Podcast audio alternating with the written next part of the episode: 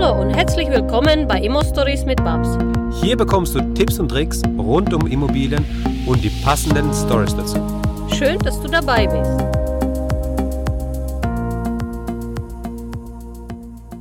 Ja, im zweiten Teil von dem Interview mit dem Andreas Atzenbeck, jetzt geht es natürlich weiter, sprechen wir über weitere Themen, wie die mündliche Mietverträge mit dem Vormieter übernehmen oder neuen Mietvertrag aufsetzen. Ja, was gibt es da zu beachten? Aktuelle Mietvertrag, Verwendung bei Neuvermietung, die Kleinreparaturklausel. Wir hören uns an, auf welche Basics man beim Mietvertrag achten muss und ähm, ob wirklich die Wohnungsgröße im, Mietfall, im Mietvertrag zulässig ist. Außerdem sprechen wir über das Thema der Nebenkostenabrechnung und ein vorgeschobener Eigenbedarf für die Kündigung des Mieters. Was ist dabei zu beachten und dass die Fragen vom Andreas Atzenbeck, dem Anwalt von der Babs. Ja, sei gespannt, eine spannende Folge. Jetzt geht's weiter. Ja, genau. Ich habe jetzt, ich hab, wir haben vorhin schon so ein bisschen drüber gesprochen. Ich habe jetzt den Fall äh, ganz aktuell heute angeboten bekommen von einer Maklerin, die mir gesagt hat, ja, hier eine schöne Wohnung, ähm, super Zustand aus den 90ern, Mitte der 90er gebaut. Ähm, auf dem Foto sah das echt ganz, also sehr gut aus. Äh, Grundriss ist auch super. Ähm, ja, aber ein, ein Haken hat es. Äh, die, die Kaltmiete liegt, äh, nee, die Warmmiete liegt bei 400 Euro ähm, in einem ja, Umfeld, wo man locker 500 Euro kalt verlangen kann. Und ähm, ich habe es dann ausgerechnet, das wären irgendwie 280 Euro kalt. Und dann meint sie auch noch, dass der Mietvertrag, also es gibt gar keinen Mietvertrag, das heißt mündlich abgeschlossen. Es werden 400 Euro auf das Konto überwiesen und ich vermute einfach auch, dass der Vermieter, der aktuelle Vermieter, der Verkäufer, ähm, ja auch keine Abrechnung macht, dass er das einfach mal äh, die 400 Euro nimmt, äh, der Mieter ist zufrieden und der Vermieter ist damit wohl auch zufrieden und dann läuft es.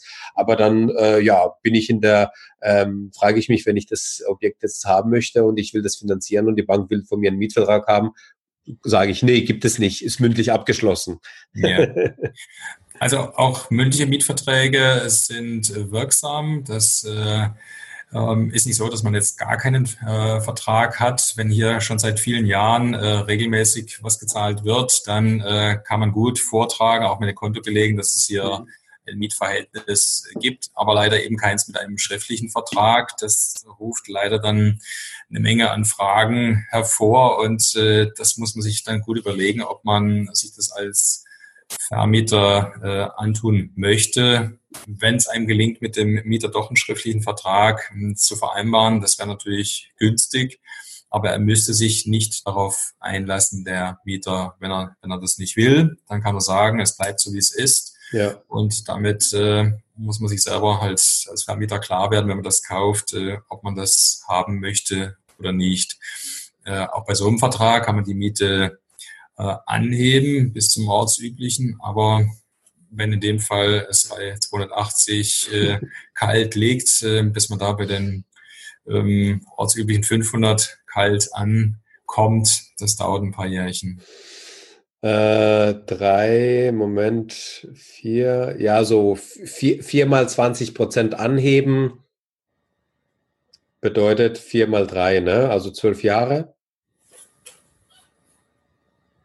Gut, da kommen noch äh, äh, Effekte, dass dann ähm, die 20 Prozent ja immer mehr sind rechnerisch, äh, aber trotzdem, ähm, es dauert schon ziemlich lange und wenn er dann nicht freiwillig mitmacht, äh, muss man sich halt ausrechnen, ob er ihm das ausreicht, ausreicht und hm. mh, hm, dann muss man natürlich auch überlegen, äh, wenn er, wenn er keinen schriftlichen Vertrag hat, ähm, in dem drin steht, dass er zum Beispiel die Schönheitsreparaturen machen muss, dann wäre ja der Vermieter gehalten, bei Bedarf die Schönheitsreparaturen durchzuführen, sprich äh, streichen und gegebenenfalls äh, ja, ähm, neu tapezieren und ob man das dann in die Kalkulation noch mit äh, unterbringt, das mhm. muss dann halt der, der Käufer für sich entscheiden, ob er sich sowas kaufen möchte. Klar. Ähm, was sind denn bei dir so, so einfach so die typischen Fälle, die du echt auf dem Tisch hast, wo du sagst, hey Leute, ähm, passt doch einfach mal da ein bisschen auf. Wir hatten ja das Thema schon gehabt mit, dem, mit der Mieterauswahl. Das ja. macht, macht, eure Hausaufgaben, ist da, glaube ich, so der richtige Appell. Ähm, ja. Was sind noch so, so Sachen, wo du sagst, ähm, da, da kann man viel vorbeugen? Ja, also ähm, was mich immer wieder fasziniert ist, äh, äh, erstmal, dass man bereit ist, äh, im schlimmsten Fall gar keinen äh, schriftlichen Mietvertrag zu nehmen, sondern sich auf das gesprochene Wort verlässt. Äh, das würde ich gar nicht empfehlen, denn ähm, äh, so ein schriftlicher Mietvertrag, der macht doch deutlich, auf was für eine Grundlage die Parteien des Mietfalles stellen wollten. Es ist einfach nicht so, dass ähm, das Wohnraummietrecht so ausgefeilt ist, dass man damit alle ähm, Dinge abdeckt, die für einen Vermieter interessant sind. Ähm, das Beispiel Schönheitsreparaturen hatte ich schon gebracht. Also mhm. wenn man möchte, dass der Mieter das machen soll und nicht man selber als Vermieter, dann äh, muss es da drin stehen und zwar richtig formuliert. Das heißt aber auch, dass man sich nicht irgendeinen uralt Vertrag aus dem Internet runterlädt, sondern dass man wirklich darauf achtet, dass man einen ganz aktuellen hat, weil, äh, ich sagte es bereits, die Schönheitsreparaturen-Rechtsprechung, die ist äh, ähm, seit 2004 enorm im Wandel. Seit der Zeit, äh, es ging los 2004, dass man diese starren Fristen aus dem früheren Mustermietvertrag ähm, kassiert hat und gesagt hat, alles, was starre Fristen sind, ist unwirksam. Und wenn es unwirksam ist, bedeutet das, der Vermieter muss das machen. Also ähm, schon an dem Beispiel kann man deutlich machen, es ist gut, wenn man einen Mietvertrag relativ aktuell hat, wenn man ein Mietverhältnis abschließt. Mhm. Wenn, wenn wir noch ein weiteres Beispiel machen wollen, wenn man die kleinen Reparaturen, Klausel, das äh, hat man auch ganz gerne als Vermieter, dass so ganz kleine Sachen, Fenstergriff oder Armatur, ähm, Waschbecken, ja. dass der Mieter das dann bezahlen soll. Und ähm, da muss aber auch diese Klausel den Anforderungen standhalten. Die braucht eine doppelte Begrenzung, also eine Begrenzung, was die einzelne Reparaturhöhe angeht und dann auch eine zweite Begrenzung, was die Jahreswerte der Reparaturen insgesamt angeht. Und wenn das nicht richtig äh, formuliert ist, dann ist diese kleine Reparaturenklausel eben auch unwirksam. Also alles, was man an, an äh, Dingen äh, ähm, gestalten möchte als Vermieter, das sollte man äh, in einem sorgfältig äh, ausgearbeiteten Mietvertrag ähm, reinschreiben. Ähm, letztes Beispiel, wenn ich gar nichts reinschreibe zu den Betriebskosten, mhm. trägt die der Vermieter. Und äh, wenn ich aber möchte, dass der Mieter die Betriebskosten äh, trägt, dann muss ich das halt auch reinschreiben. Und äh, da ist manchmal zu viel reingeschrieben, sogar kontraproduktiv. Ähm, da sagt die Rechtsprechung eben mittlerweile auch einiges dazu, was drinstehen muss und was, was nicht drinstehen darf. Und mhm. alles, was den Mieter über Gebühr benachteiligt und gesetzlichen Grundvorstellungen äh, widerspricht, das, äh, das ist einfach unwirksam. Letztes Beispiel, Kaution. Wenn ich vom Mieter eine Kaution, also eine Mietsicherheit haben möchte, dann muss ich das im Mietvertrag auch vereinbaren. Und wenn ich diese ähm, Klausel aber falsch abfasse, dann ist sie unwirksam und dann kriege ich eben keine Kaution vom Mieter. Mhm. Das äh, ist jetzt in der Zusammenfassung äh, wie folgt ähm, als Rat.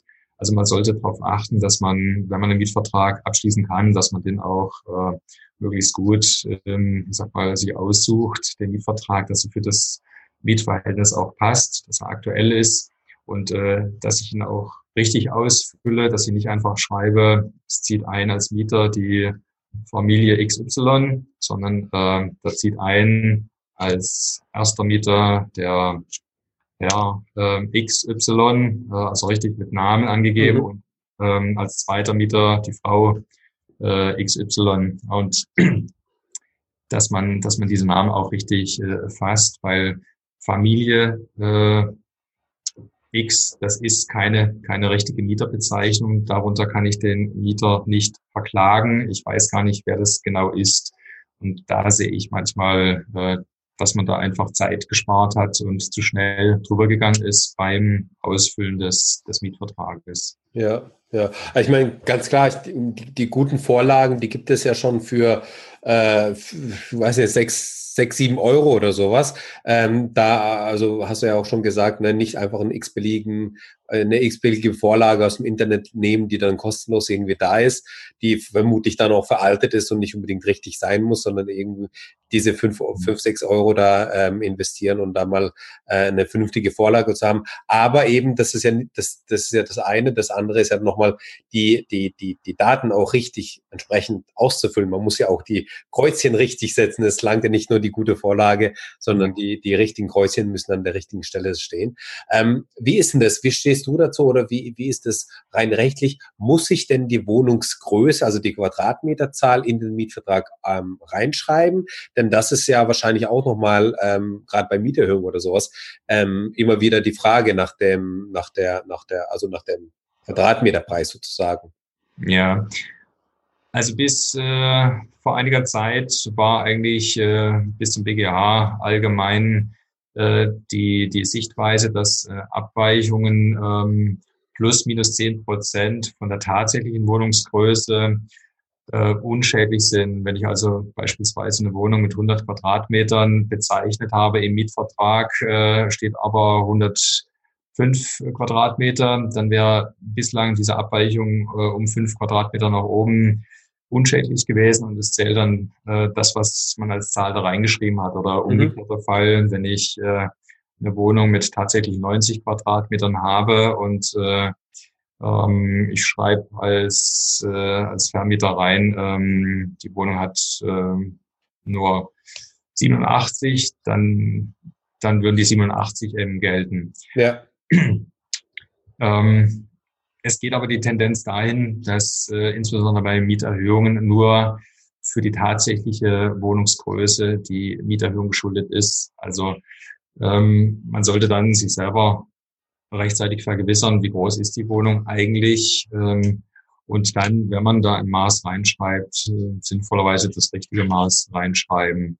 Viele machen das äh, dann immer noch mit dieser Circa-Angabe ähm, mhm. Und dass diese Wohnungsgröße nicht zugesichert ist. Äh, manche schreiben da auch gar nichts rein, aber letztendlich spätestens bei der Betriebskostenabrechnung oder bei der nächsten Mieterhöhung braucht man dann die Wohnungsgröße doch wieder man kommt letztlich nicht drum herum. Und da ähm, empfiehlt es sich aus meiner Sicht schon äh, im eigenen Interesse, mal durch jemanden, der sich auskennt, äh, wie zum Beispiel Architekten wie dich, äh, prüfen zu lassen äh, und da lieber zu investieren, dass das ordentlich äh, ausgemessen wird, damit man dann eine saubere Kalkulationsgrundlage hat äh, bei der nächsten, beim nächsten Vertragsabschluss und bei der nächsten Mieterhöhung. Mhm.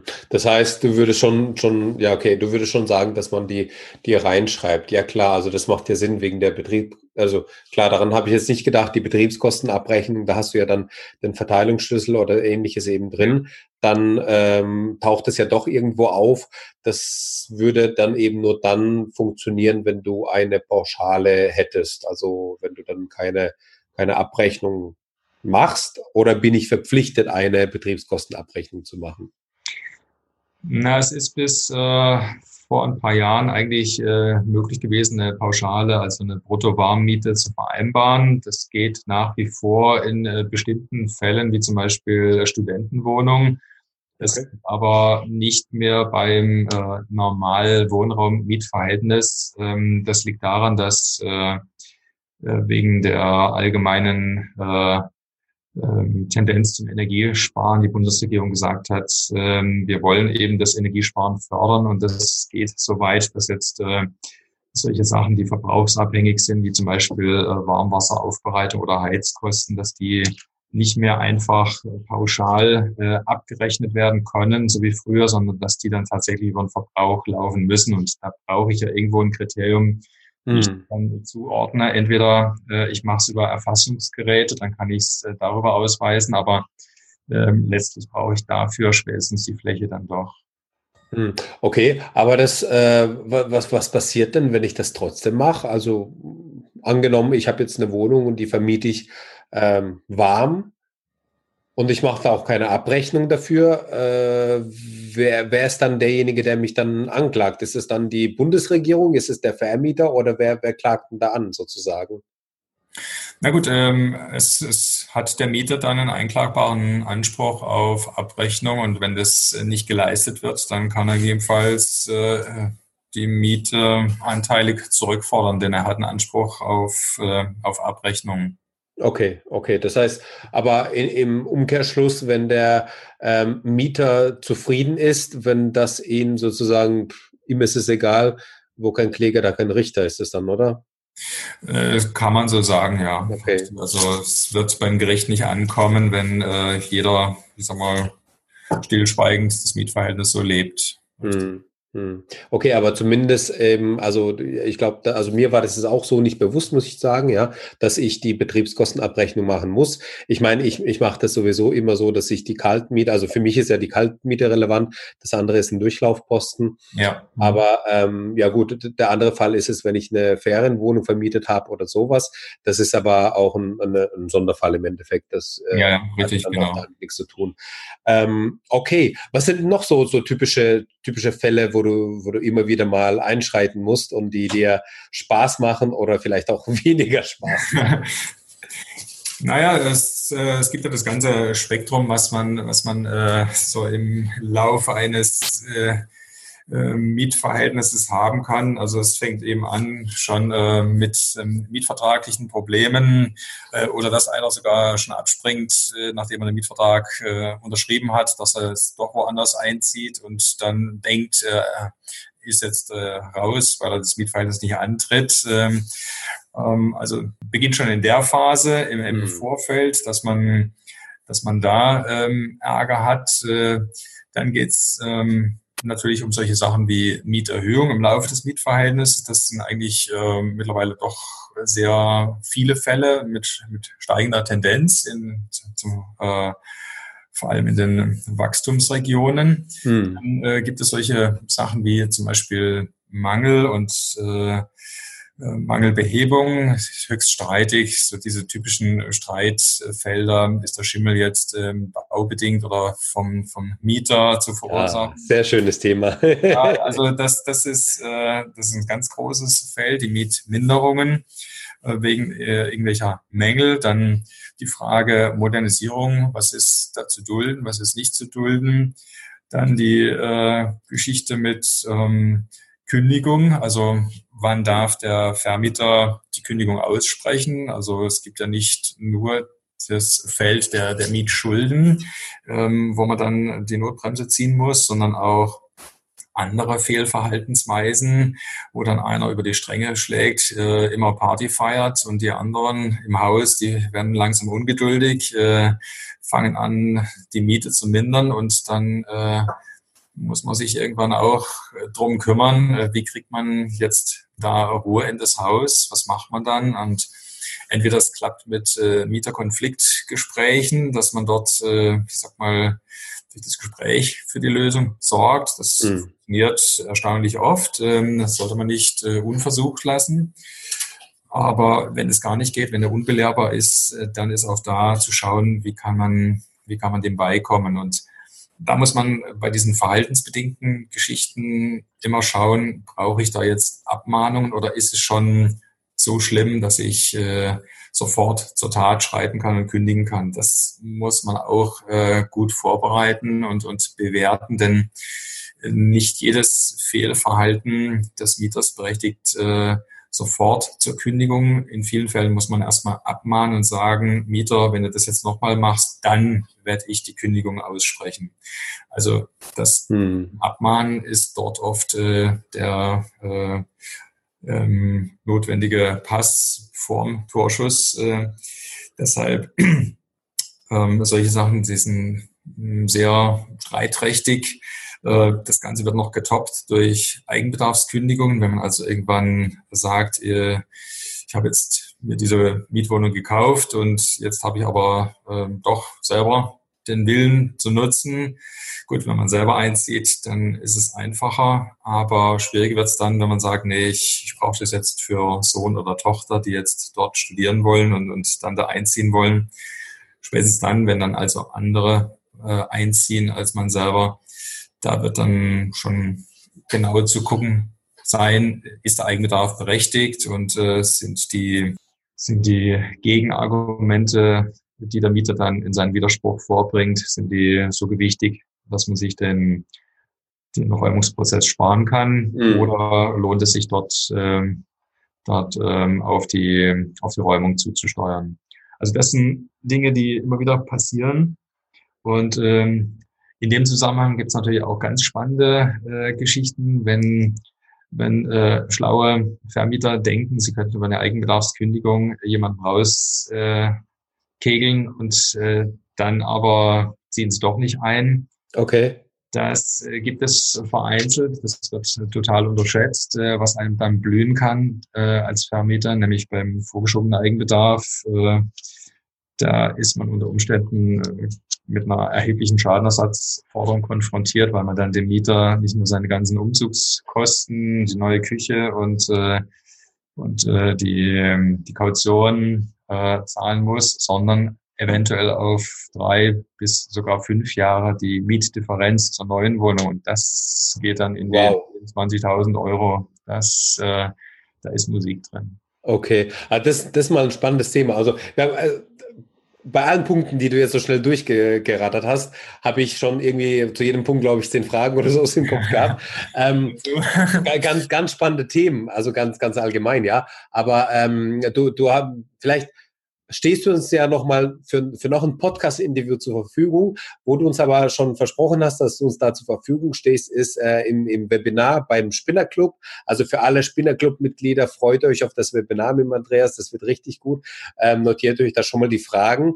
Und für alle, die noch nicht äh, Mitglied sind im Spinnerclub, die müssen Spinnerclub werden, um dann eben solche Experten wie zum Beispiel den Andreas hier ähm, im Webinar zu haben, dass man da nochmal auf die, ähm, ja, auf die individuellen Fragen nochmal eingehen kann. Aber dieser Punkt, das heißt Eigenbedarfskündigung vortäuschen. Also das habe ich, ähm, da, da sage ich auch immer, Leute, lasst die Finger davon. Also vers versucht es erst gar nicht mit irgendwelchen Tricks da zu machen. Da habe ich schon mal solche Geschichten gehört wie, ja, ich kann ja sagen, dass ich da hinziehen muss oder ich, ich will ja da umziehen, ich will da reinziehen.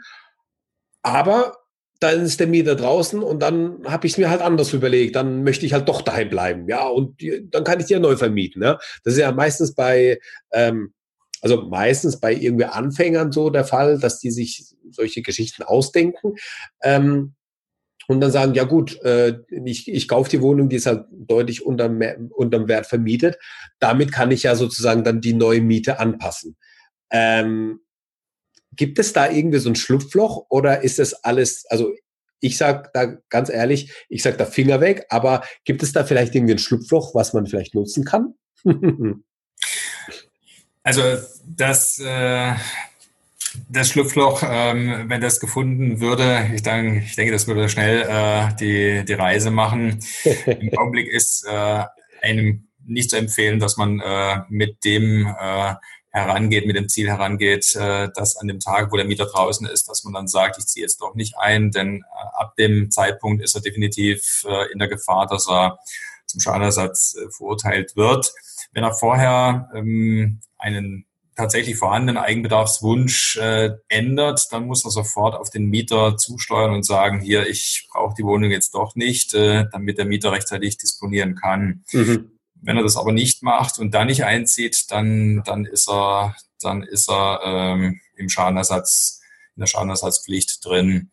Mhm. Ähm, ja, insgesamt kann man bei diesen Eigenbedarfskündigungen natürlich auch viele Fehler machen. Ich hatte jetzt mehrfach den Fall, dass äh, man dem Vermieter doch nachweisen konnte, dass er äh, noch weitere Wohnungen gehabt hätte, also freie Wohnungen, in die er hätte auch einziehen können. Also da muss man auch äh, bei der Abfassung einer solchen Kündigung äh, sich gut äh, wappnen und durchchecken, was, äh, was die Kündigung eventuell zu, äh, zunichte machen könnte, ähm, damit die dann erstens wegen der Form und zweitens auch wegen dem Inhalt ähm, wirksam abgefasst ist.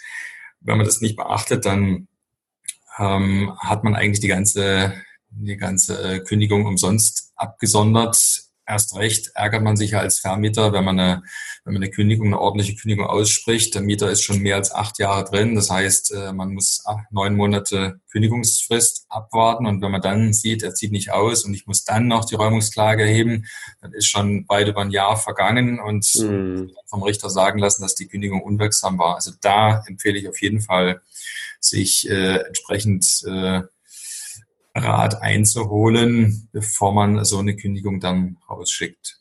Ja, genau. Und diesen Rat, den kann man auch bei dir holen.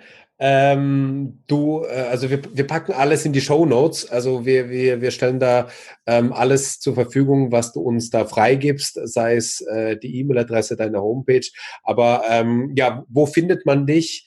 Äh, wie kann man mit dir Kontakt aufnehmen, wenn jetzt die Zuhörer da sind und denken, ähm, ja, du, der, mit Andreas, ich äh, würde mich da gerne mal mit ihm mal unterhalten. Also am einfachsten per E-Mail, ähm, kurz und schmerzlos, äh, info at eine Mail schreiben und äh, dann kann es losgehen. Okay, sehr gut. Also das ist äh, die einfachste und unkomplizierteste Art äh, und Weise, wie man dann mit dir Kontakt aufnehmen kann. Sehr schön. Ähm, ich habe jetzt einfach den Blick auf die Uhr gehabt und äh, ich sehe schon, wir sind gleich bei einer Stunde und ähm, könnten noch weiterreden, weil die, also, achso, nee, warte, das machen wir jetzt noch mal, das machen wir jetzt noch mal weiter, weil das würde mich jetzt doch mal interessieren. Ähm, wenn ich einen Zweitwohnsitz habe, also kann ich für die Eigenbedarfskündigung einen Zweitwohnsitz anmelden, sozusagen. Ist das dann zulässig? Das kommt darauf an, ob äh, es für diesen Zweitwohnsitz tatsächlich äh, oder für diesen Ort, in dem sich die Wohnung befindet, tatsächlich einen, äh, einen Grund gibt, warum man diese Wohnung braucht. Ähm, es gab beispielsweise einen Fall, in dem ein Arzt äh, sein Kind ähm, besuchen wollte in Berlin. Der wohnte, ähm, ich glaube, irgendwo in Norddeutschland und äh, hatte dann aber den Kontakt zum Kind halten wollen, ähm, mhm. den Umgang pflegen wollen. Äh, das Kind wohnt in Berlin und da hat er sich äh, seine Wohnung, die er in Berlin hatte, die vermietet war, ähm, freiräumen wollen. Das war ihm zunächst äh, versagt worden, aber in der, ähm, in der Berufung hat er dann recht bekommen, dass äh, der Wunsch, diese Wohnung zu nutzen, und sei es auch nur alle zwei Wochen in dem Fall, hm. der durchaus berücksichtigungsfähig ist. Ähm, wenn das jetzt aber nur als Ferienwohnung gedacht wäre, wo einmal im Jahr äh, fährt, dann hätte er es vermutlich nicht bekommen. Also da muss man wirklich im Einzelfall genau ausloten, ist das äh, ein schützes, schützenswertes äh, Interesse, das der Vermieter an der Wohnung hat. Ja muss nicht bedeuten, dass er dort dann hinzieht als Hauptwohnsitz und ständig sich da aufhält. Ähm, das kann durchaus äh, einen Grund haben, ähm, dass er da nur ab und zu hinkommt, aber nicht, äh, nicht ähm, dass man das jetzt nur äh, ganz selten nutzt. Das, das würde nicht ausreichen und erst recht natürlich nicht, dass man es dann zwischendurch, wenn man nicht da ist, weiter vermietet, weil dann wäre äh, dieser Hebel doch ähm, ähm, ja da, um so eine Wohnung äh, doch frei frei zu machen. Und das ist nicht ähm, das ist nicht die Intention des, des Gesetzgebers gewesen. Ähm, das äh, Eigentum an einer Wohnung ist ja geschützt durch Artikel 14 Grundgesetz, ähm, mhm. Grundrecht, Eigentum. Aber was äh, manche nicht ahnen oder viele nicht wissen, ist, dass auch ähm, das Recht des Mieters an seiner Wohnung als sozialen Mittelpunkt, als Mittelpunkt seines Lebens auch diesen Schutz äh, äh, genauso genießt. Das heißt, da ist wirklich ein Abwägungsprozess vonnöten und ähm, da beim Eigenbedarf prallen genau diese Interessen aufeinander. Der Vermieter möchte seine Wohnung nutzen, der Mieter möchte seinen Lebensmittelpunkt erhalten. Hm. Deshalb steht das Ganze eben unter der Frage äh, im Zweifel beim Gericht, äh, ob das Vermieterinteresse ausreicht, den Mieter äh, zu vertreiben. Ja. Ja, okay, also und, und ich, ich glaube auch so die, die ähm, der, ich habe einen Radius beispielsweise von 50 Kilometer, wo ich einkaufe und dann melde ich meinen Zweitwohnsitz äh, 20 Kilometer weiter weg äh, unter dem Vorwand, dann habe ich äh, fünf Minuten näher zu meiner Arbeit. Ich glaube, sowas geht nicht durch. Und ähm, da wäre einfach der Appell, hey, bleibt sauber, weil ähm, ihr könnt euch da gerade bei solchen Sachen echt mehr schaden, als äh, irgendwie nochmal irgendwie 50 Euro mehr zu verdienen oder sowas. Ähm, da einfach sauber bleiben und äh, ja, das wäre das wäre irgendwie mein Appell. Ähm, ja, Andreas, äh, hast du noch ein Schlusswort, was du noch mal mit uns teilen möchtest, bevor wir dann offline gehen? Ich schaue wieder auf die Uhr. Wir haben schon kurz vor zwölf und wir sind nicht mittags, sondern abends unterwegs. mhm. Und ähm, ja, vielleicht, vielleicht noch mal ein Schlusswort für dich und dann würde ich auch noch mal abschließen. Ja, also aus, aus meiner Erfahrung kann ich äh, nur sagen, ähm, dass ähm, man als Vermieter ganz gut daran tut, dass man sich mit der Zeit so ein bisschen äh, das Rüstzeug erwirbt, nicht nur finanzielle äh, Kenntnisse äh, sich aneignet oder schon hat, sondern auch äh, so die Grundzüge des Mietrechts versteht, äh, damit man weiß, von was man spricht, damit man weiß, worauf man achten muss, wenn man mit dem Mieter im Kontakt ist.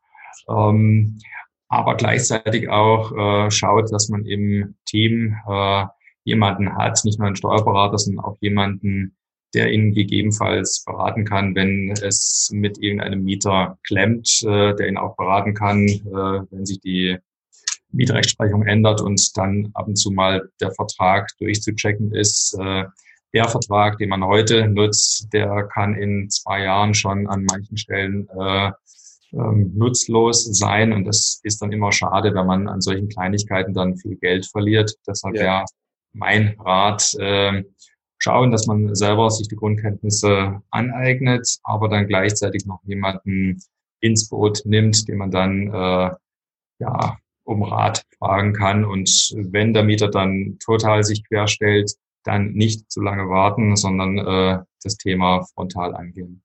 Ja, sehr gut. Vielen Dank, Andreas. Also das war wirklich ein tolles Gespräch. Wir haben, glaube ich, sehr, sehr viel gelernt, sehr viel erfahren. Ähm, ich, ich freue mich auch irgendwie auf mehr. Ich hoffe, du stehst uns nochmal für ein Interview zur Verfügung. Das hat echt sehr Spaß gerne. gemacht. Ähm, dann können wir nochmal die Fragen vielleicht sammeln. Vielleicht machen wir das auch so. Ähm, wenn ihr eine Frage habt, die an Andreas geht, die wir vielleicht in einem nächsten äh, Interview machen sollten, dann schreibt die gerne an max.immostories.de.